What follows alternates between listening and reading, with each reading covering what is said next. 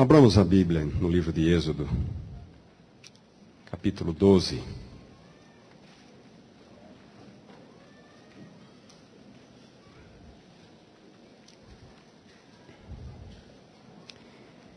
Êxodo capítulo 12, versículos 21 a 23.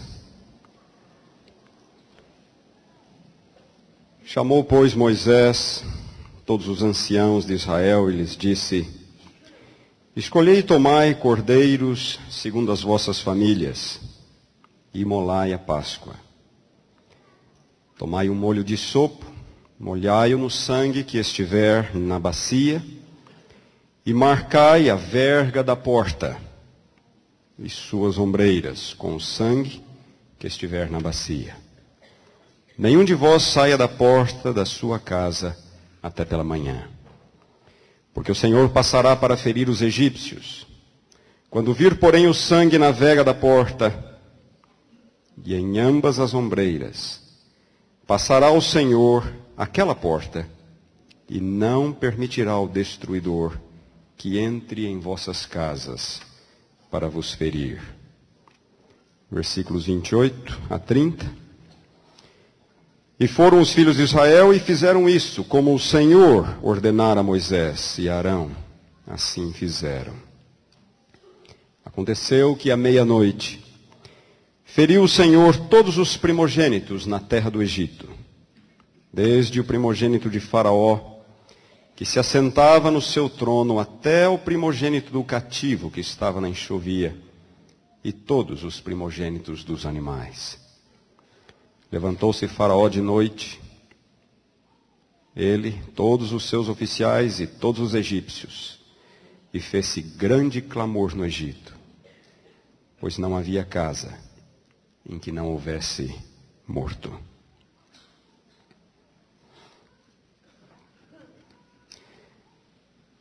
A contabilidade nos ensina que há várias formas de se calcular o valor de uma empresa. Em geral, no caso de empresas médias, pequenas e médias, costuma-se observar o valor patrimonial, que é o valor dos bens, e também o fluxo de caixa, que numa linguagem simples é o resultado daquilo que a empresa tem a receber e a pagar.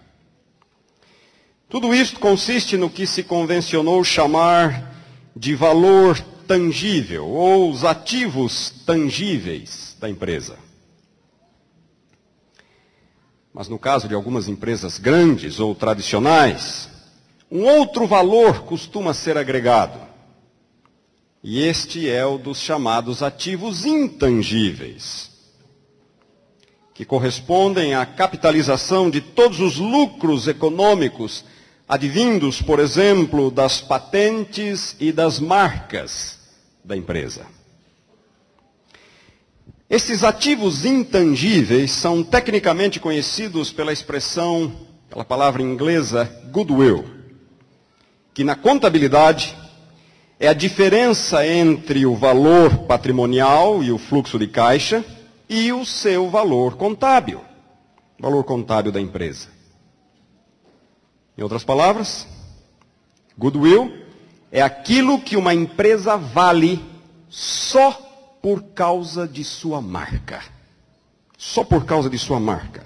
Independentemente de seus bens, de seu patrimônio físico e financeiro.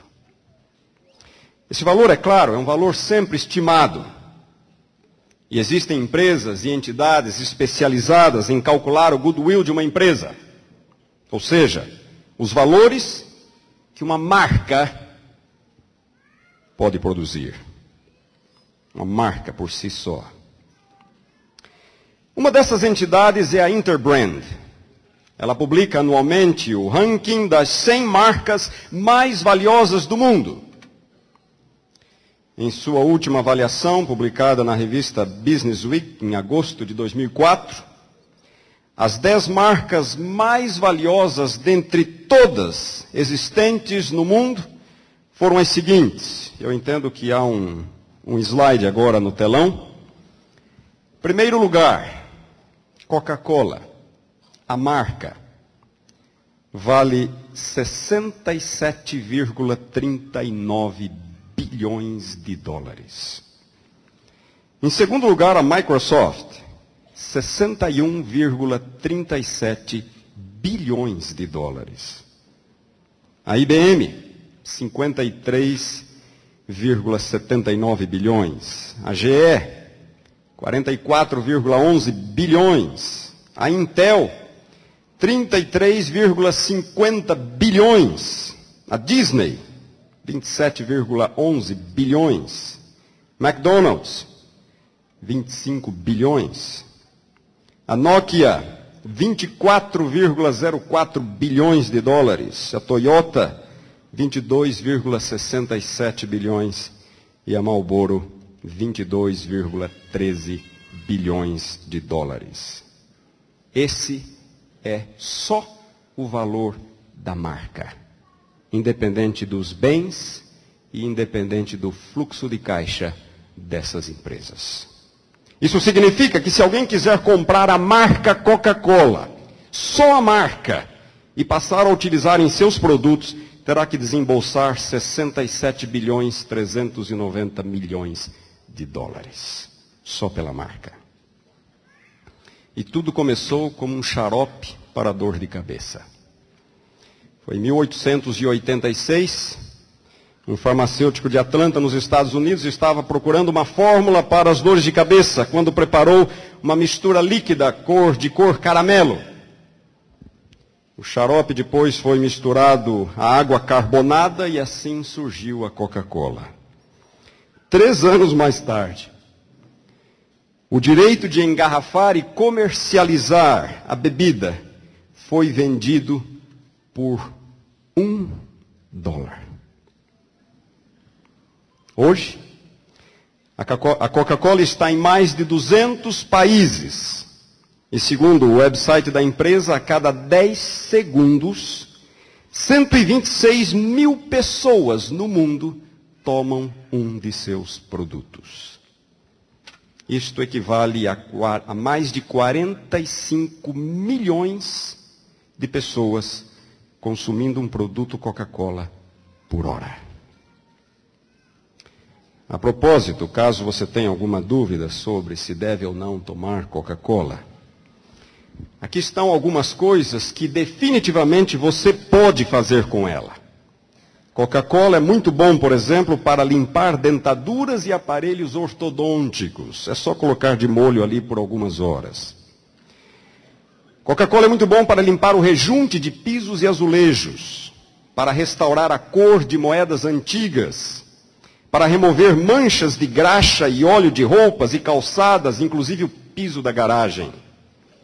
Remover o zinabre de baterias de carro. Dizem até que Coca-Cola dissolve um prego de ferro em menos de quatro dias. Mas voltemos ao Goodwill. As marcas podem ter um valor considerável e ser em si mesmas fontes geradoras de lucro. Empresas pagam fortunas para que times de futebol, por exemplo, estampem suas marcas nas camisas dos jogadores. A marca, por si só, já é uma publicidade. Pessoas compram roupas, calçados e outros objetos pela marca, mesmo que tenham que pagar mais caro por isso. Nos Estados Unidos, onde boa parte das roupas e calçados são made in China, feitos na China. Não é raro você encontrar o mesmo produto em lojas diferentes com etiquetas de marcas diferentes. O interessante é que o preço também é diferente. Quanto mais famosa a marca, mais caro será o produto. No Brasil isso também acontece. Muitas boutiques e lojas especializadas substituem as etiquetas originais por suas próprias numa tentativa de ocultar um pouco a origem obscura do produto e alavancar as vendas. Muitas marcas de computadores, por exemplo, são como os fabricantes de automóveis, isto é, elas apenas montam as máquinas. Os componentes são quase todos produzidos por outras empresas e muitas vezes computadores com componentes idênticos, quase idênticos, são comercializados a preços diferentes, bem diferentes. Por quê? A marca. Se a marca for IBM, HP, Compaq, você certamente vai pagar mais caro por isso. Eles, é claro, vão tentar lhe convencer dizendo que o produto tem uma boa garantia, tem uma melhor assistência técnica, o controle de qualidade na linha de montagem é muito melhor, mas o produto, na maioria dos casos, é praticamente o mesmo. Peças para carro, quase sempre a mesma peça que é vendida na autorizada, com a marca da montadora, é encontrada nas autopeças com a marca do fabricante a um preço bem inferior. A alegação é a mesma. As peças com a marca da montadora passam pelo controle de qualidade da montadora. As outras não. O curioso é que a garantia é a mesma. É por causa do valor das marcas que começaram a surgir as franquias. Franquia é uma relação comercial em que uma empresa detentora de uma marca ou uma patente concede a outra licença para utilização de sua marca ou produtos, mediante o pagamento de royalties e o cumprimento de determinadas condições. Estilistas franceses e italianos, por exemplo, começaram a franquear a outras empresas o uso de suas marcas. E além da grande quantidade de produtos do mesmo gênero, como roupas, Começou a haver também uma diversificação de produtos, perfumes, óculos, sapatos, cintos, bolsas, relógios, roupas para cama, mesa e banho, colchões e assim por diante. Igreja é a atração da marca, é a força da marca. É também por causa do valor das marcas que começaram a surgir falsificações. Fazer um produto qualquer e colocar nele uma etiqueta de uma marca famosa, certamente vai significar mais vendas, mais lucro. Até porque os preços poderão ser bem mais altos. E há pessoas que compram produtos falsificados, mesmo sabendo que são falsificados, só por causa da marca. Qual é a marca de Jesus? Quanto vale? a marca de Jesus. Uma marca pode ser uma palavra, um símbolo que caracteriza o produto, pode ser o próprio produto. Outras vezes, a marca chega a se confundir com o próprio produto, como no caso aqui no Brasil da Gillette. Quem fala lâmina para barbear? É a Gillette. As Havaianas, não é? o Bombril catupiry, marcas que tornaram o produto famoso pela marca em si. Nos seus primórdios, o cristianismo adotou vários símbolos que, de uma forma ou de outra, traduziam aspectos importantes de sua fé. O primeiro destes símbolos, adotado ainda no período apostólico, Parece que foi uma palavra muito rica em significado, que é usada várias vezes no livro de Atos. Encontramos esta palavra, por exemplo, no capítulo 22 de Atos, no versículo 4. O apóstolo Paulo estava relembrando sua experiência pré-cristã ele diz: persegui este caminho. Notem aqui a palavra: persegui este caminho até a morte, prendendo e metendo em cárceres homens e mulheres. Capítulo 24, versículos 14 e 22. Porém, confesso-te que, segundo o caminho a que chamam seita, assim eu sirvo ao Deus de nossos pais. Versículo 22.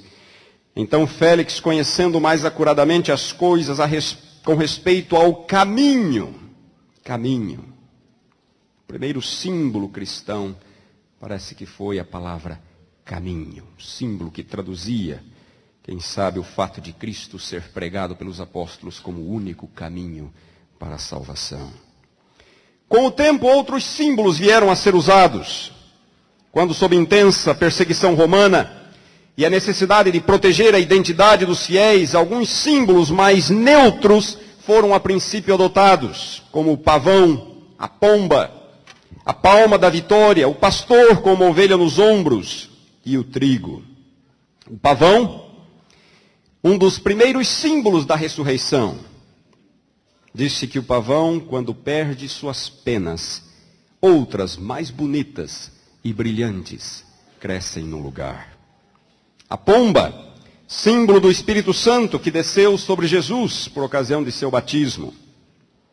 A palma da vitória, símbolo do galardão, do galardão celestial, segundo o livro do Apocalipse. O pastor com as ovelhas, com a ovelha nos ombros, símbolo do cuidado paterno de Jesus.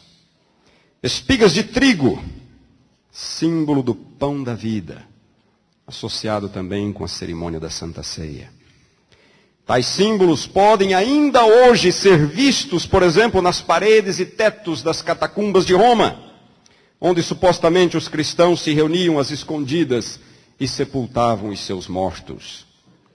Alguns símbolos eram mais enigmáticos, como por exemplo o Quirô, que era um monograma das duas primeiras letras do nome Cristo. Havia um outro símbolo, o Ies, uma forma estilizada das três primeiras letras do nome Jesus, nome grego de Jesus.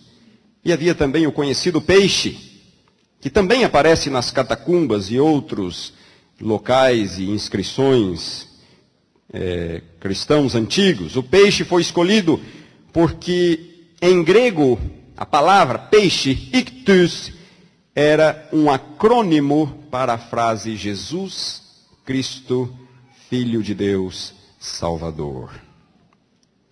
Muitos outros símbolos foram utilizados ao longo dos séculos. Mas nenhum deles acabou sendo de uso tão generalizado como a cruz. Mas nos primeiros tempos da igreja, quando o cristianismo ainda era uma religião ilegal e perseguida, a cruz ainda não podia ser usada de forma explícita por causa da óbvia, de sua óbvia associação com Cristo, o uso da cruz poderia ser uma fonte desnecessária de problemas de perseguição, dificuldades, talvez até a morte. É por isso que, a princípio, as cruzes cristãs eram um pouco disfarçadas, como a cruz âncora, que aparece também nas catacumbas romanas. Esse, na verdade, era um antigo símbolo egípcio, que, é claro, usado, era usado com outro sentido, e acabou se tornando numa das primeiras cruzes da simbologia cristã. Embora a cruz ainda demorasse para ser usada em larga escala, como um símbolo cristão, foi a suposta conversão do imperador Constantino que deu ímpeto a essa prática, o uso da cruz. De acordo com o historiador Eusébio de Cesareia, nas vésperas de uma importante batalha, Constantino foi surpreendido um dia pela visão de uma cruz flamejante no céu, juntamente com as palavras por este sinal vencerás. Na noite seguinte, é-nos dito que Constantino teve um sonho no qual ele viu o próprio Cristo, que lhe apareceu, lhe mostrou o sinal da cruz. Ele disse para colocar este sinal nos estandartes dos soldados. Ele assim o fez e venceu a batalha, que lhe deu o controle de todo o lado ocidental do império. E foi após esse episódio que, pouco a pouco, a cruz foi se estabelecendo como o principal símbolo da fé cristã. Sendo usada não apenas em inscrições e estandartes, mas logo surgiu também o sinal da cruz, que os cristãos passaram a fazer sobre si mesmos, a princípio para se identificar. Hoje o sinal da cruz é muito mais do que um ato, um sinal de identificação e devoção para muitas pessoas ao redor do mundo é também um sinal de superstição. Mas não há dúvida de que a cruz é o símbolo da religião cristã.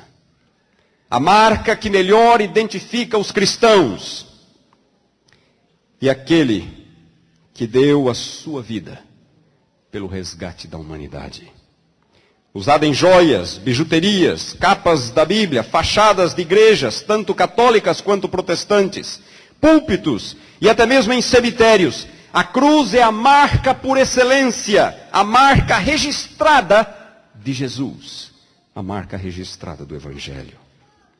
A cruz tem inspirado artistas, escritores e compositores.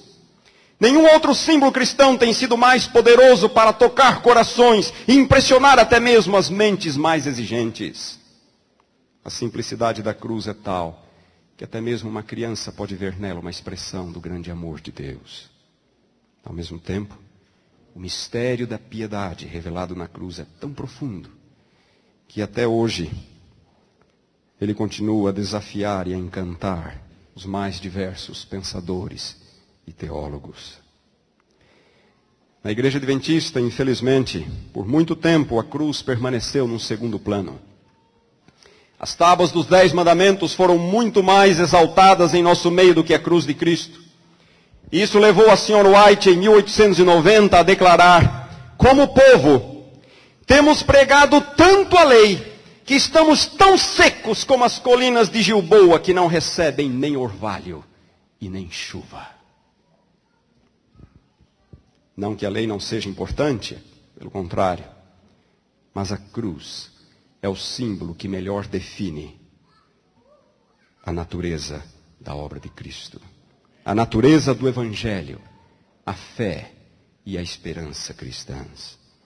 A senhora White declara: a morte de Cristo prova o grande amor de Deus pelo homem.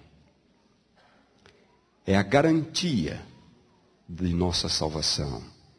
Remover do cristianismo a cruz, diz ela, seria como apagar do céu o sol.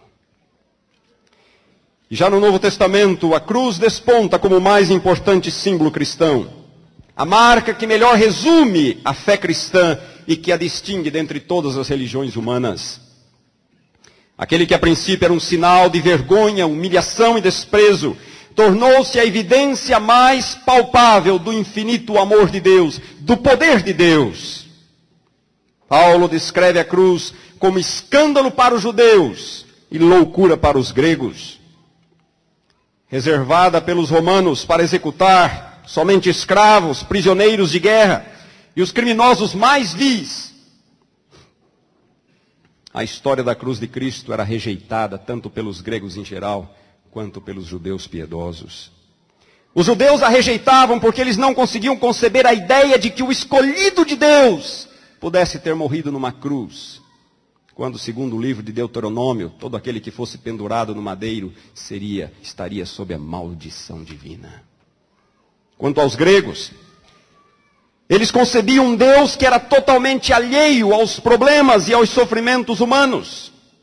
Na concepção grega, Jamais seria possível para Deus tornar-se homem e morrer, ainda mais morrer numa cruz.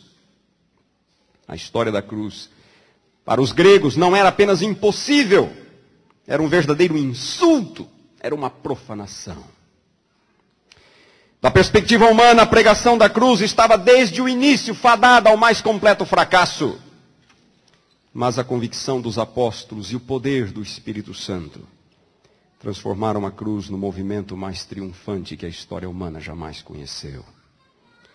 E todos nós que aqui estamos nesta manhã, dois mil anos e a dez mil quilômetros de distância do Calvário, somos evidência do poder de atração e convencimento da cruz.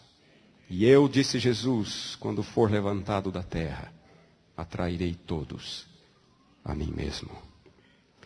A cruz de Cristo, porém, é muito mais do que um símbolo do amor de Deus ou do plano da redenção para a humanidade perdida. Mesmo que outras marcas e produtos não estejam necessariamente associados a nenhuma ideia, a nenhuma filosofia de vida em particular, a cruz de Cristo está. A mensagem da cruz é muito mais abarcante e ela traz no seu bojo verdades de extrema importância para a vida e para a fé do cristão. Verdades estas que infelizmente têm sido ignoradas ou desprezadas por muitos daqueles que alegam ostentar essa marca, a marca da cruz. primeira destas verdades nós encontramos na primeira epístola de Paulo aos Coríntios, no capítulo 1, versículos 17 e 18. 1 Coríntios 1, versos 17 e 18. Porque não me enviou Cristo para batizar, mas para pregar o Evangelho, não com sabedoria de palavra, para que não se anule a cruz de Cristo. Certamente a palavra da cruz é loucura para os que se perdem, mas para nós que somos salvos, a cruz de Cristo é o poder de Deus. A mensagem da cruz é um protesto contra filosofias e sabedoria e palavras de sabedoria humana. Não que a cruz seja incompatível com a ciência e o conhecimento humano, como a igreja medieval fez parecer, mergulhando o mundo num período de densas trevas e obscurantismo cultural e científico. Não. Mas a cruz de Cristo é um protesto contra filosofias humanas, filosofias humanistas, por exemplo, que tendem a ver o homem como centro e a medida de todas as coisas. Filosofias que negam a realidade do pecado e da depravação humana e que veem o homem como inerentemente bom ou pelo menos neutro e assim plenamente capaz de encontrar por si mesmo e em si mesmo solução para os seus problemas mais importantes.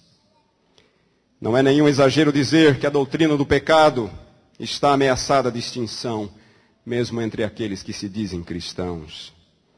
Ouvi certa vez um famoso teólogo protestante dizer que a palavra pecado é hoje uma palavra rançosa e por isso deve ser evitada. Na outra ocasião, eu mesmo dava uma palestra a um grupo de universitários adventistas e ao falar do pecado, falar que o pecado é um mal que nos afeta desde o momento em que nascemos, que nós trazemos conosco uma tendência pecaminosa herdada de Adão. Uma jovem adventista muito fina, muito educada, levantou a mão e cuidadosamente disse que não podia concordar comigo. Ela diz que não há nenhuma natureza pecaminosa dentro do homem e que o homem nada mais é do que um produto do meio. Assim pensam também importantes setores da pesquisa educacional. O resultado é que aquilo que hoje, é que aquilo que costumamos chamar pecado, ou atos pecaminosos, é visto hoje como uma consequência unicamente de traumas passados, um desvio da personalidade, ou um reflexo condicionado. E há inclusive pregadores que fomentam essa ideia ao apresentar um Cristo que é muito mais um psicólogo, um amigo, do que propriamente um salvador. Não é à toa que o pecado está se alastrando em nosso meio. Não é à toa, por exemplo, que o número de homossexuais em nosso meio tem aumentado. Embora é verdade que o homossexualismo nem sempre seja intencional, isso não significa que ele não seja uma depravação moral aos olhos de Deus. Um teólogo adventista de projeção internacional declarou: o problema crítico na cristandade moderna é a falta do senso de pecado diante de Deus. Não se aceita mais a doutrina do pecado como anteriormente. Não se considera mais o pecado tão grave como anteriormente. Não se tenta mais evitar o pecado, ou pelo menos ocultar o pecado como anteriormente. A diminuição do senso de pecado levou à diminuição do pudor e do respeito para com Deus e as coisas divinas, incluindo os seus padrões éticos. Nós vivemos aqui numa comunidade acadêmica e o risco de esvaziarmos a mensagem da cruz com filosofias e palavras de sabedoria humana é real e não deve ser minimizado. O humanismo secular, com sua perspectiva demasiadamente racional, histórica e científica, tem invadido muitas disciplinas. E educadores que não tenham suficiente base bíblica talvez não estejam sequer conscientes desse fato no desejo por expandir e crescer, também corremos o risco de trazer para dentro do campus cursos não alinhados com a orientação ética e filosófica da igreja, para não falar na presença de professores e alunos que não partilham da mesma fé, o que vai pouco a pouco enfraquecendo os valores educacionais e principalmente missionários das escolas adventistas. O problema, porém, é mais grave do que imaginamos Em alguns lugares está assumindo proporções verdadeiramente alarmantes. Não faz muito estive visitando uma associação e o presidente recém-chegado me disse que naquele campo era grande o número de escolas adventistas de ensino fundamental, onde a maioria de professores, dos professores, eram não adventistas.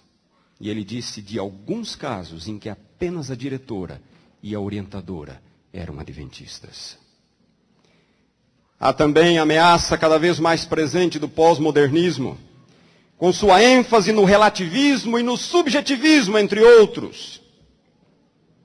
Não mais o certo ou o errado, mas apenas a sua opinião e a minha opinião.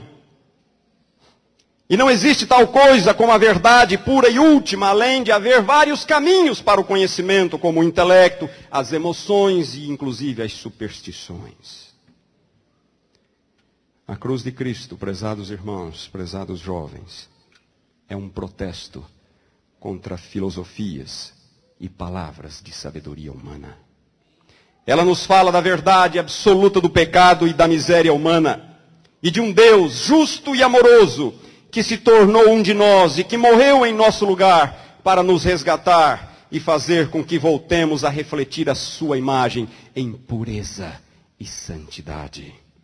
Ninguém pode ostentar a marca da cruz e ao mesmo tempo estar intoxicado do conhecimento humano que nega a mensagem e a eficácia da cruz.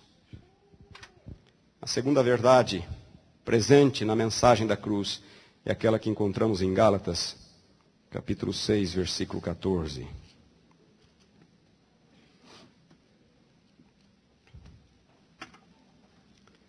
Gálatas capítulo 6, versículo 14, disse Paulo: Mas longe esteja de mim gloriar-me, senão na cruz de nosso Senhor Jesus Cristo, pela qual o mundo está crucificado para mim e eu para o mundo. A mensagem da cruz é também um protesto contra o secularismo e o mundanismo que tem tentado se instalar definitivamente em nosso meio. Secularismo é a progressiva indiferença à religião progressiva indiferença às coisas bíblicas, a progressiva acomodação da ética e da moral aos valores e, das, e às práticas do mundo, do mundo ao redor. Embora seja um erro tentar, querer canonizar valores religiosos, culturais de uma geração e tentar impô-los às gerações seguintes, a progressiva diminuição do interesse religioso e sua substituição por interesses seculares e mundanos já estava prevista na Bíblia como uma das marcas dos últimos dias. Escrevendo a Timóteo, Paulo diz que nos últimos dias sobreviriam tempos terríveis, em que os homens seriam mais amigos dos prazeres do que amigos de Deus, tendo aparência de piedade, mas negando-lhe o poder. Mais amigos dos prazeres do que amigos de Deus Descrição alguma poderia ser mais apropriada para retratar a humanidade de nossos dias. Repito, não devemos canonizar o passado e exigir que as gerações modernas adotem o mesmo estilo de penteado, a mesma roupa, ou que ouçam as mesmas músicas. Esse tipo de saudosismo é tão prejudicial quanto o secularismo. Mas o ponto é que interesses mundanos têm passado a determinar nossas escolhas como nos penteamos, como nos vestimos, a música que ouvimos, os entretenimentos que buscamos, os lugares que frequentamos, os amigos que temos, enfim, o estilo de vida que adotamos, tudo passa a ser determinado por valores mundanos. Valores religioso-culturais estão em frequente mudança, pois a vida e a cultura são dinâmicas. Mas quando o mundo toma o lugar de Deus em nossa vida, e passa a ditar o nosso comportamento, então as coisas vão mal. Os jovens em nossos internatos, por exemplo, sempre se queixaram de que o estudo e os trabalhos absorviam quase todo o tempo e que pouco ou nada sobrava para a devoção pessoal. É uma pena que isso acontecia no passado. Mas talvez sirva de consolo saber que pelo menos o tempo não era desperdiçado com televisão e com internet como agora. E o pior é que não são poucos os alunos que sabem muito bem como driblar as portas de segurança de nossa rede e frequentar sites proibidos. É uma pena que nossos próprios internatos estejam, de alguma forma, contribuindo para o surgimento de um novo grupo de jovens adventistas. Jovens adventistas viciados na internet. São personalidades doentias, sem domínio próprio e sem perspectiva na vida. Confesso que, particularmente, sou simpático àquelas escolas adventistas de ensino superior e eu conheço algumas delas, tanto nos Estados Unidos quanto na Europa, que ainda não liberaram o acesso à internet nos dormitórios. Lutero já dizia que não podemos evitar que as aves voem no céu, mas podemos evitar que elas façam ninhos sobre nossas cabeças. Não podemos evitar a globalização, mas podemos evitar nos tornar escravos dela e ser poluídos com o lixo que a televisão e a internet e agora até o telefone celular trouxeram para junto de nós. A cruz de Cristo é um protesto contra o secularismo e o mundanismo. Ela nos fala de um Deus que tudo deixou para se entregar por nós. E por isso ela não exige menos, nada menos, de nossa parte. A cruz exige um compromisso total de vida, interesses e afeições. A cruz exige que o mundo esteja crucificado para nós e nós para o mundo. E que apenas Jesus reine soberanamente em nossa vida. Ninguém pode ostentar a marca da cruz e ao mesmo tempo permitir que o mundo irreverente e profano determine suas escolhas e suas ações. A terceira verdade associada com a cruz de Cristo é aquela que encontramos na mesma epístola aos Gálatas, capítulo 5, versículo 24. Gálatas 5, 24, Paulo diz: Os que são de Cristo, de Cristo Jesus, crucificaram a carne com suas paixões e concupiscências. Os que são de Cristo Jesus, crucificaram a carne com suas paixões e concupiscências. Há uma cruz para o cristão, assim como houve uma cruz para Cristo. Todos nós que aqui estamos ansiamos um dia estar na glória. A glória é a suprema esperança do cristão, mas jamais veremos a glória se não passarmos antes pela cruz. A cruz é a marca de Jesus e o nosso cristianismo não será autêntico se não tivermos também essa marca estampada em nossa experiência cristã. O cristianismo é a religião da cruz e não temos como evitá-la. Se queremos ser cristãos, não há outra alternativa senão colocar a cruz sobre os ombros, seguir rumo ao Calvário e ali crucificar com Cristo nosso velho homem, o homem pecaminoso, imperioso que existe dentro de nós, a nossa velha natureza. A velha natureza, que é uma natureza doentia, pecaminosa, tem que morrer. Ela tem que receber o castigo que merece para que a nova natureza, gerada pelo poder do Espírito Santo, possa ter condições de viver. E é exatamente aqui que reside o problema para muitos de nós. Muitos há que já passaram pela experiência do batismo, que deveria significar o sepultamento da velha vida e a ressurreição para uma nova vida. Mas pouco ou nada mudou. O velho homem continua bem vivo e livre para fazer o que bem entender, para subjugar nossa vontade e ditar os rumos de nossa vida. Eu li certa vez de uma mulher que sempre insistia com o esposo e com os filhos a que se certificassem quando ela morresse, de que ela estivesse realmente morta. Dizia ela, por favor, não me enterrem viva. Seus temores não eram totalmente infundados. E aquela mesma matéria falava de um próspero comerciante mexicano que fora declarado morto e sepultado. No dia seguinte, o guarda noturno do cemitério foi até a polícia, relatou que ouviu batidas vindas da nova sepultura. Conseguiu-se uma ordem para exumação do corpo e se constatou que aquele homem fora sepultado vivo recobrou a consciência e então acabou morrendo de fato após lutar desesperadamente para sair do caixão. Tal relato não é único na história e nós em algum momento já lemos ou ouvimos um caso semelhante. Isso é até mais comum do que nós podemos imaginar. Na Inglaterra existe até uma centenária organização chamada Sociedade para a Prevenção de Sepultamento Prematuro. Seus membros lutam por mais rigorosos exames dos corpos a fim de não serem sepultados vivos. Ninguém discorda que é necessário haver morte antes do sepultamento. Mas muitos se esquecem de que na vida espiritual não deveria ser diferente. O eu, o velho homem, deve morrer para que uma nova vida centralizada em Cristo possa ter lugar.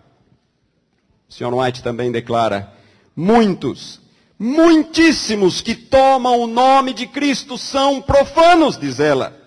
Foram batizados, mas foram sepultados vivos. O eu não morreu, portanto não ressurgiram para uma nova vida em Cristo.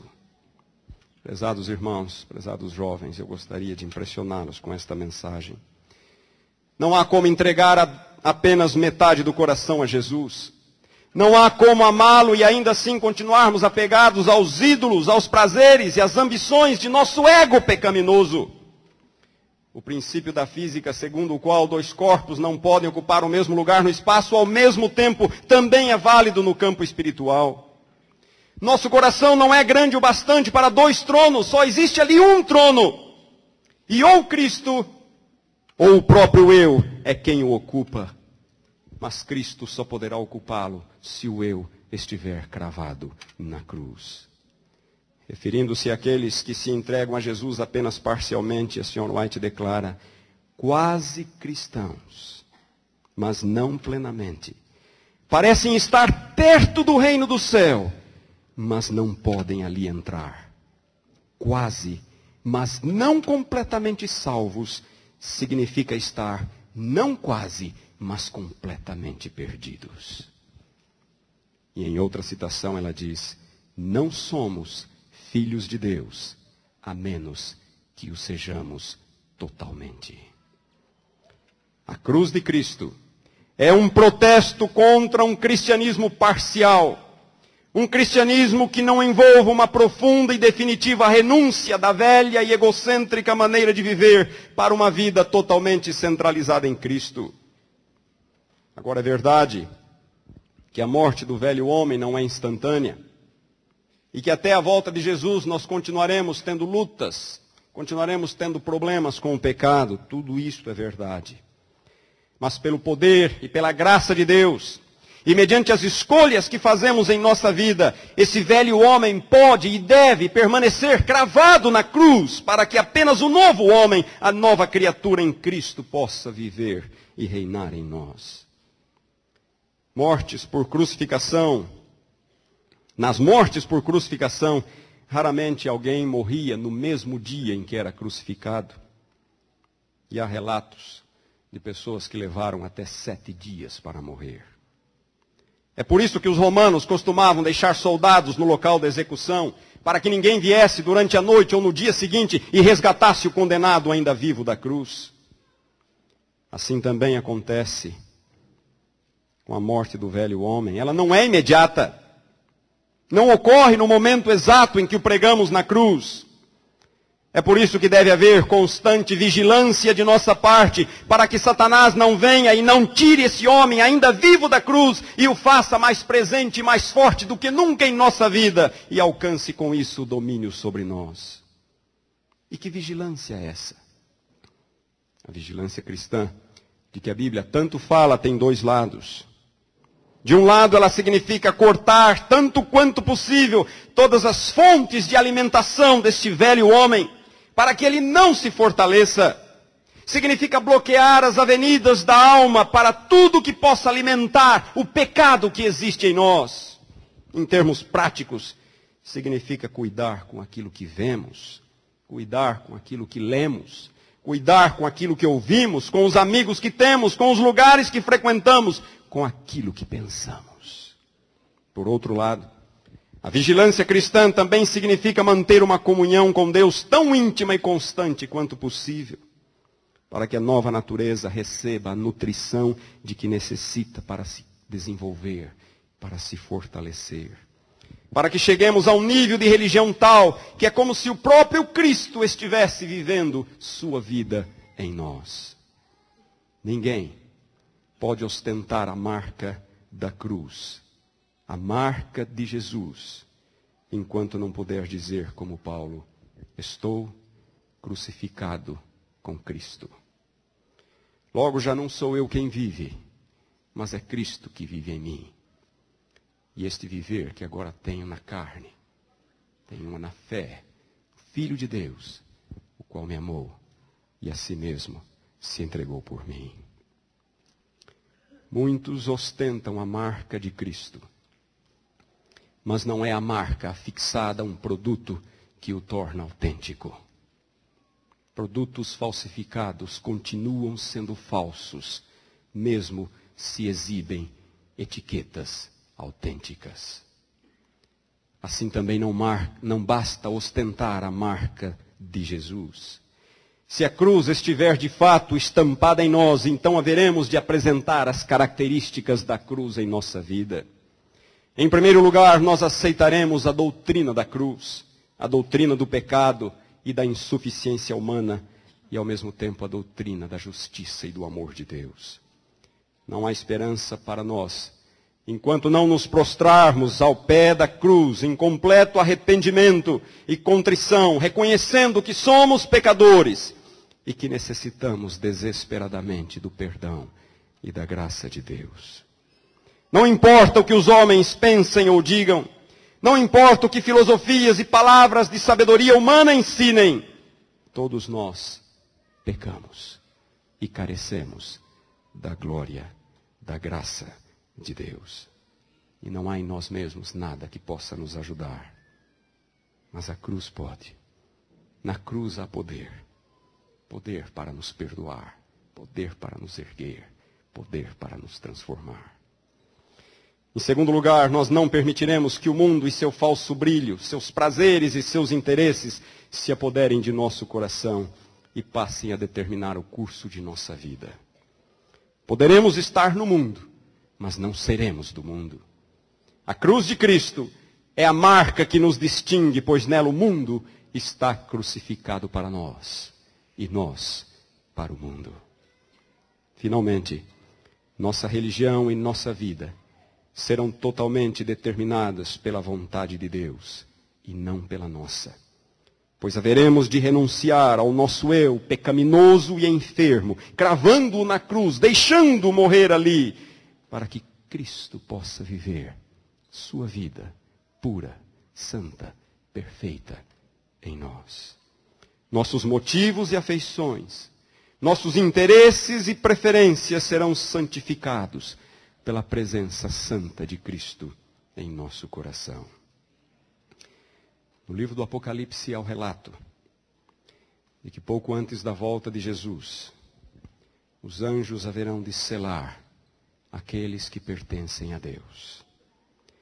Seja qual for a interpretação que dermos a esse selo, uma coisa é certa: ele só será colocado sobre aqueles que pertencerem a Jesus.